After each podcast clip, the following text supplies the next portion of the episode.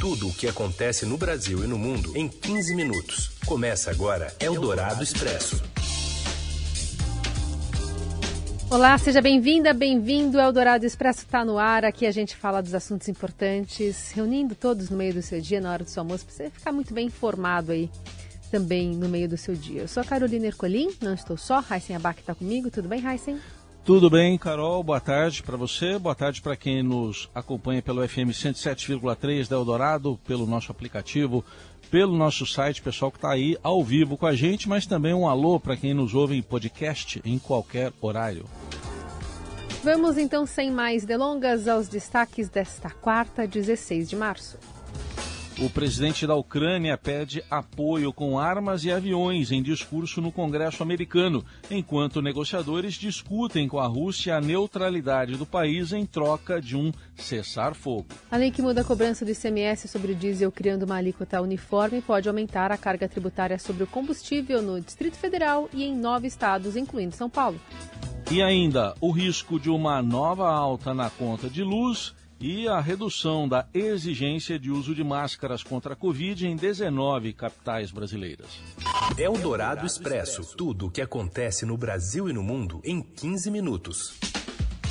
Em discurso no Congresso dos Estados Unidos, o presidente da Ucrânia, Volodymyr Zelensky, pediu para que o país e seus aliados façam mais para parar a guerra promovida pela Rússia com direito a imagens fortes, citação a Martin Luther King e ao 11 de setembro, o líder ucraniano pediu por mais ajuda, incluindo sanções a políticos russos, armas, aviões e uma zona de exclusão aérea.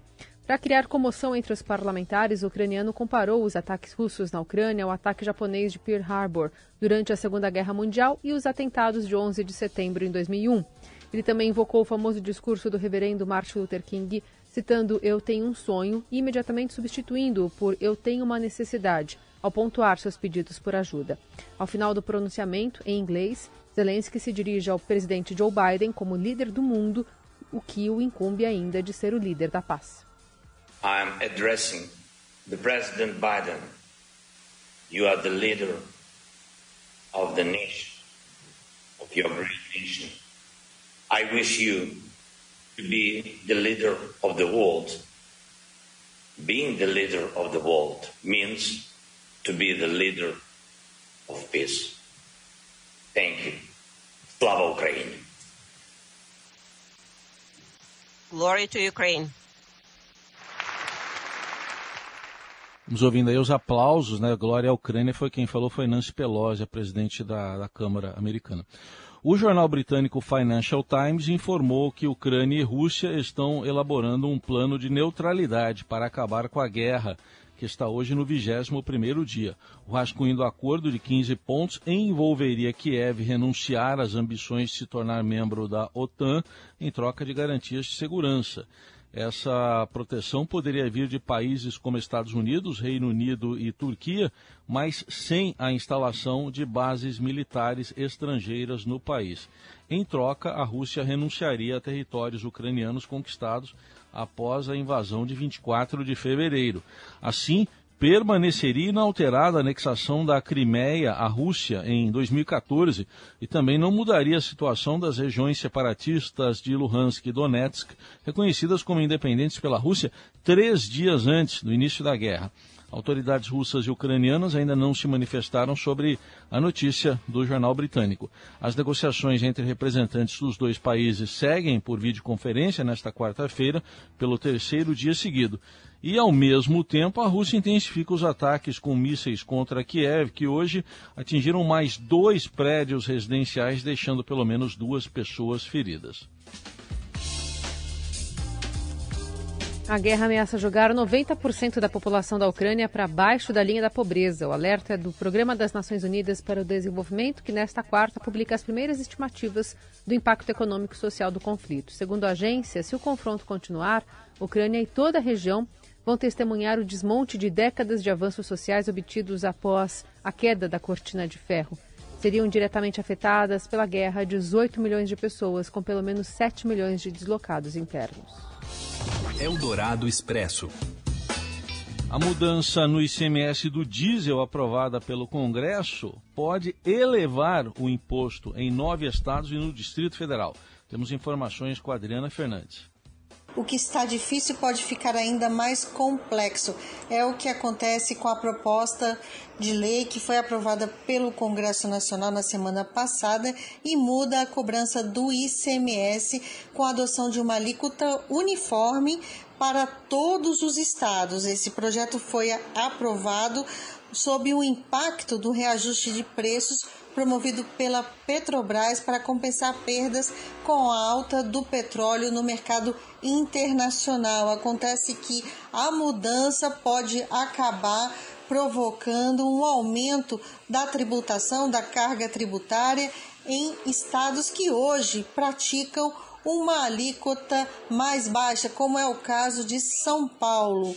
Simulações feitas pelo Comitê Nacional de Secretários de Fazenda dos estados que estão quebrando a cabeça para botar a lei em vigor mostra que 10 estados nessa primeira simulação poderão ter aumento da carga tributária no caso da fixação dessa alíquota única. É um embaraço para o governo que apoiou o projeto no Congresso. Secretários uh, de Fazenda falam que o governo vendeu para o parlamento que esse projeto daria uma solução para a alta dos combustíveis, o que na prática não vai acontecer. Ao Estadão, o secretário de Fazenda de São Paulo, Henrique Meirelles, reconheceu que a carga tributária pode sim aumentar em São Paulo, trazendo uma situação de desconforto para o Estado.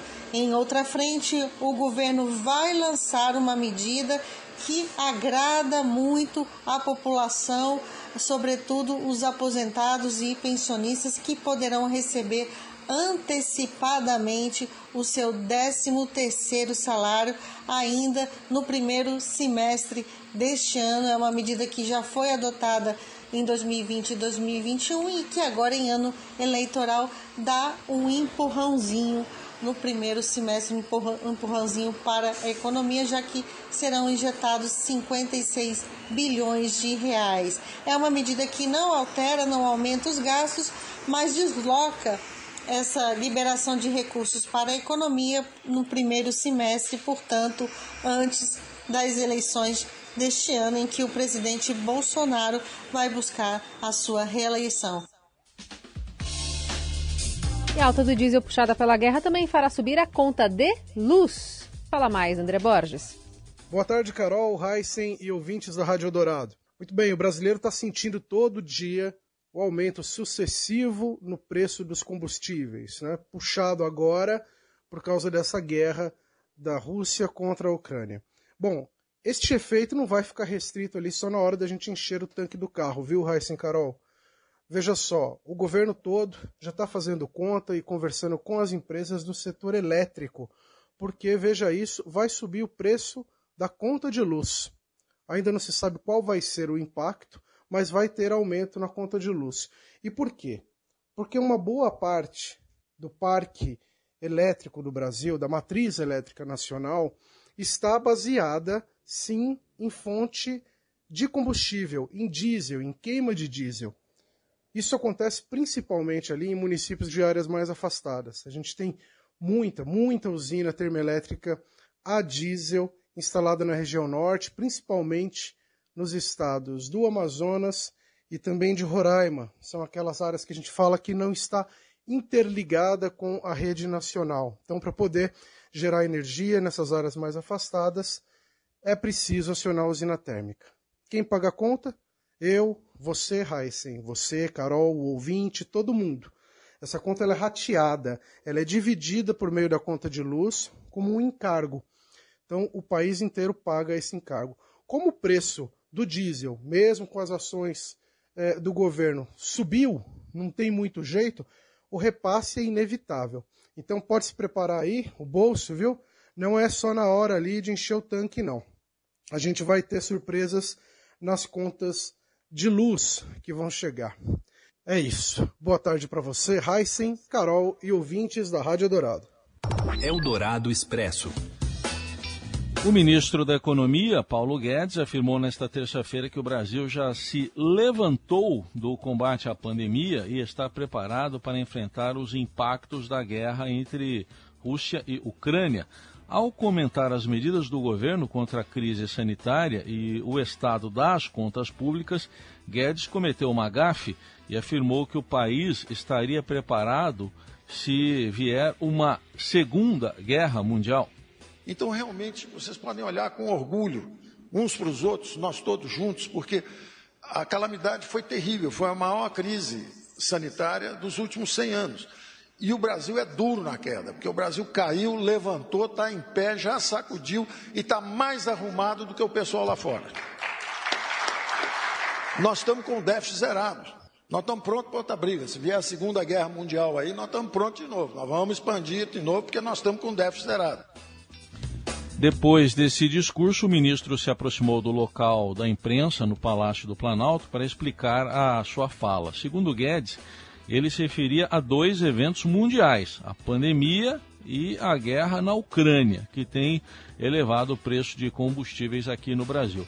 O ministro afirmou que lamenta a tragédia, que está entristecido e ressaltou que o Brasil já votou contra a invasão eh, da Ucrânia lá na Organização das Nações Unidas, a ONU. Eldorado Expresso. Política agora, a negociação do governador do Rio Grande do Sul com o PSD reacendeu o clima de confronto entre os tucanos. Pedro Venceslau. A negociação do governador do Rio Grande do Sul, Eduardo Leite, com o ex-ministro Gilberto Kassab, que planeja lançá-lo à presidência da República pelo PSD, reacendeu o clima de confronto entre os tucanos.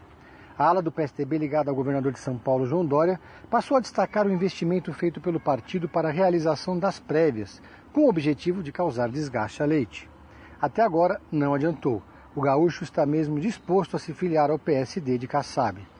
O tesoureiro do PSDB, César Gontijo, cobrou postura, entre aspas, ética do gaúcho. Pelas suas contas, Leite recebeu 1 milhão e 200 mil reais da legenda para disputar as prévias contra Dória, que venceu o embate, e o ex-prefeito de Manaus, Arthur Virgílio. As prévias custaram no total 10 milhões de reais e só aconteceram por causa de Leite. Aliados do governador do Rio Grande do Sul disseram que ele não se importa de enfrentar a pecha de mal perdedor. Em conversas reservadas, Leite afirma que o custo político do seu gesto não será significativo, porque o vencedor, no caso Dória, não conseguiu, entre aspas, ficar de pé nas pesquisas de intenção de voto. Esse argumento, porém, não é compartilhado por nomes históricos do partido que são críticos à candidatura Dória. Ontem, após tomar café com Kassab em São Paulo e se reunir com investidores do Itaú, Leite desembarcou em Brasília para encontros separados com tucanos, como o presidente do partido Bruno Araújo, o deputado Aécio Neves e o senador Tasso Gereissati. Os correligionários fizeram um último esforço para convencê-lo a ficar no partido. Leite, no entanto, indicou estar muito próximo de anunciar mesmo sua ida para o PSD. Eldorado Expresso. A queda de casos de Covid faz 19 capitais reduzirem a exigência de máscara. Temos informações com o José Maria Tomazella. Com queda do número de casos, 19 capitais brasileiras já dispensaram, ao menos em parte, o uso de máscaras contra a Covid-19. Levantamento apontou que em seis capitais, incluindo Brasília, o protetor facial já não é obrigatório, nem em espaços fechados. Em sentido oposto, oito sedes estaduais ainda exigem o uso do protetor facial em todos os ambientes, nos últimos 14 dias, a média móvel de casos de Covid caiu 31% em relação ao mesmo período anterior. O Rio de Janeiro é um exemplo de estado em que o uso de máscara já não é obrigatório em espaços abertos ou fechados. Já na capital de São Paulo, o protetor facial ainda precisa ser usado em ambientes fechados. Algumas capitais, como Curitiba, ainda exigem a máscara em todos os locais. Em Cuiabá, capital do Mato Grosso, o prefeito preferiu deixar a escolha para a população. Quem achar que é melhor manter a prevenção contra a Covid-19, usa a máscara. Quem não quiser usar, não vai sofrer nenhuma sanção por isso. E o presidente da Câmara dos Deputados, Arthur Lira, publicou hoje um ato que revoga o uso obrigatório de máscaras de proteção facial para entrar na casa. Nesta segunda, o presidente do Senado, Rodrigo Pacheco, já havia tomado a decisão seguindo um decreto do governador do Distrito Federal, Ibanez Rocha, que desobriga o uso de máscara contra a Covid em lugares fechados. Eldorado Expresso. Um forte terremoto atingiu o nordeste do Japão e fez com que as autoridades do país emitissem um alerta de tsunami na região. A Agência Meteorológica do Japão informou que o terremoto teve magnitude de 7,3. Não há, por enquanto, informação sobre eventuais danos ou vítimas, mas o governo já estabeleceu um centro de emergência para lidar com o incidente. O tremor é um dos mais fortes a atingir a mesma área do Japão, que foi devastada pelo terremoto de magnitude 9, seguido de um tsunami registrado em março de 2011 e responsável pelo acidente na usina nuclear de Fukushima. Eldorado Expresso.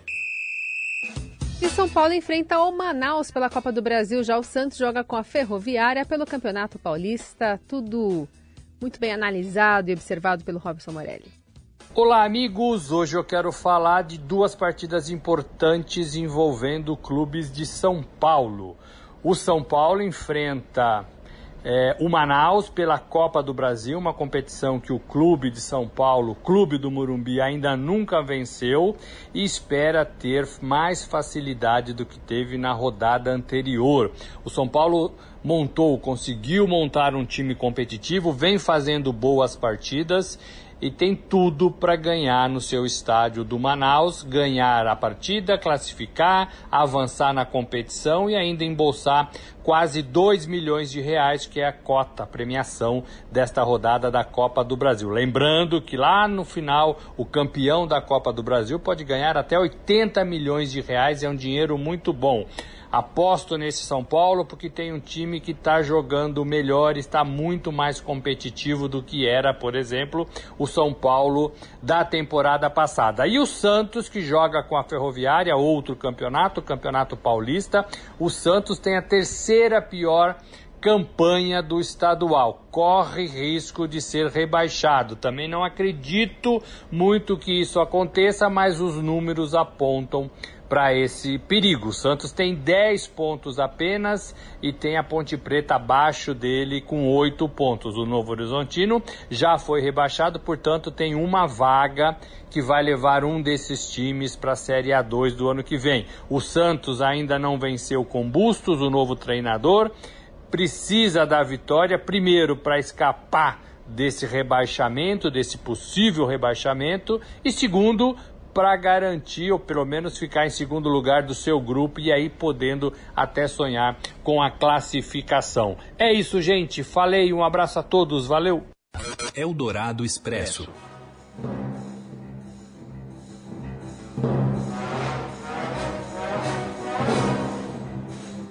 O filme Tarsilinha, de Célia Catunda e Kiko Mistrorigo, estreia nesta quinta-feira nos cinemas de todo o país.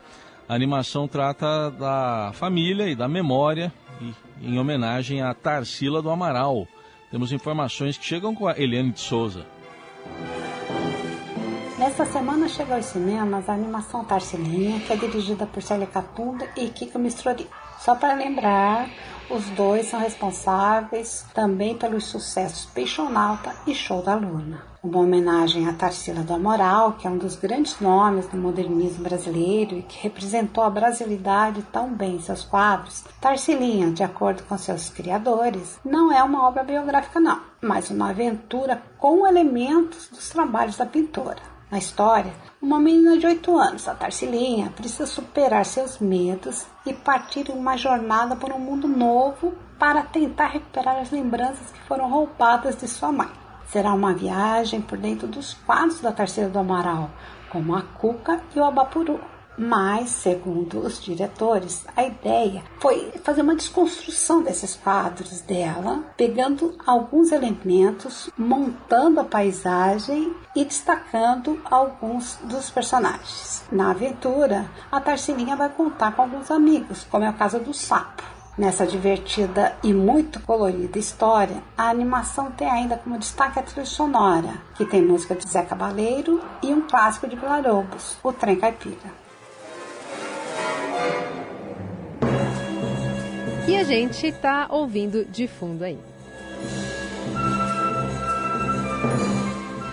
Dando esse tecido musical para a gente encerrar aqui o Eldorado Expresso desta quarta-feira, meio da semana. Vou pegar o trem, Raíssa?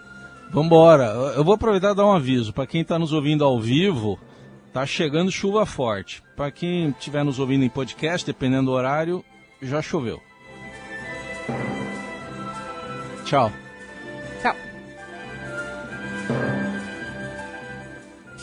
Você ouviu Eldorado Expresso tudo o que acontece no Brasil e no mundo em 15 minutos.